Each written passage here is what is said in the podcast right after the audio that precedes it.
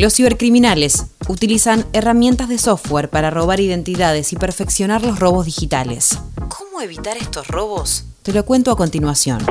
Soy Caro Yaruzzi y esto es Economía al Día, el podcast del Cronista, el medio líder en economía, finanzas y negocios de la Argentina. Seguinos en nuestro canal de Spotify y escuchanos todas las mañanas.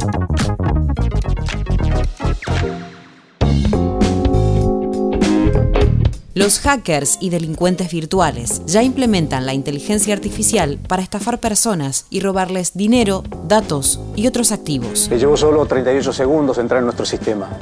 En este último tiempo se dio a conocer una nueva modalidad de robo. Para evitar ser identificados, solicitan pagos en criptomonedas o tarjetas de regalo. Los robos son típicos de suplantación de identidad. Haciéndose pasar por un familiar o amigo, llaman a una persona y le piden dinero. Es hacker, es hacker, tío. Sin embargo, ahora la técnica se sofisticó por el avance del software. La inteligencia artificial se usa, en este caso, para replicar la voz de las personas. Los hackers toman una muestra del tono a partir de cualquier video de redes sociales y la tecnología hace el resto.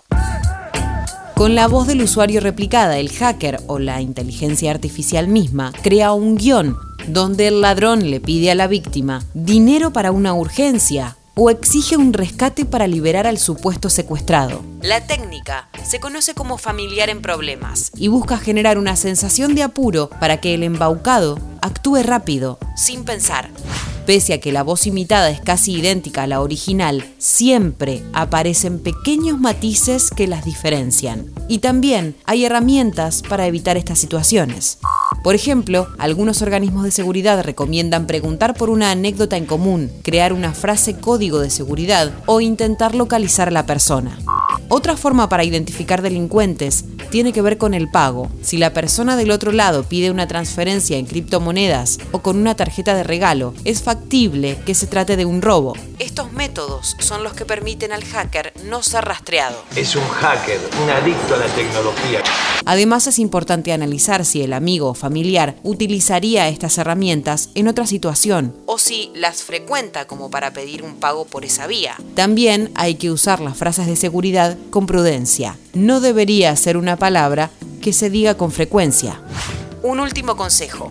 Nunca desinformación personal en este tipo de llamadas. La mayoría de las instituciones no piden datos privados a menos que sean estrictamente necesarios para una operación, actividad o chequeo de identidad. Todos los datos que brinden pueden ser usados como herramientas para otro hackeo o para el delito de phishing. Esto fue Economía al Día, el podcast de El Cronista. Seguinos en nuestro canal de Spotify y escuchanos todas las mañanas. Y si te gustó el podcast, podés recomendarlo. Escucha Historias de Garage, donde todos los martes y jueves te contamos cómo empezaron las marcas que hoy lideran el mercado. Guión y coordinación periodística, Sebastián de Toma. Producción, SBP Consultora. Hasta la próxima.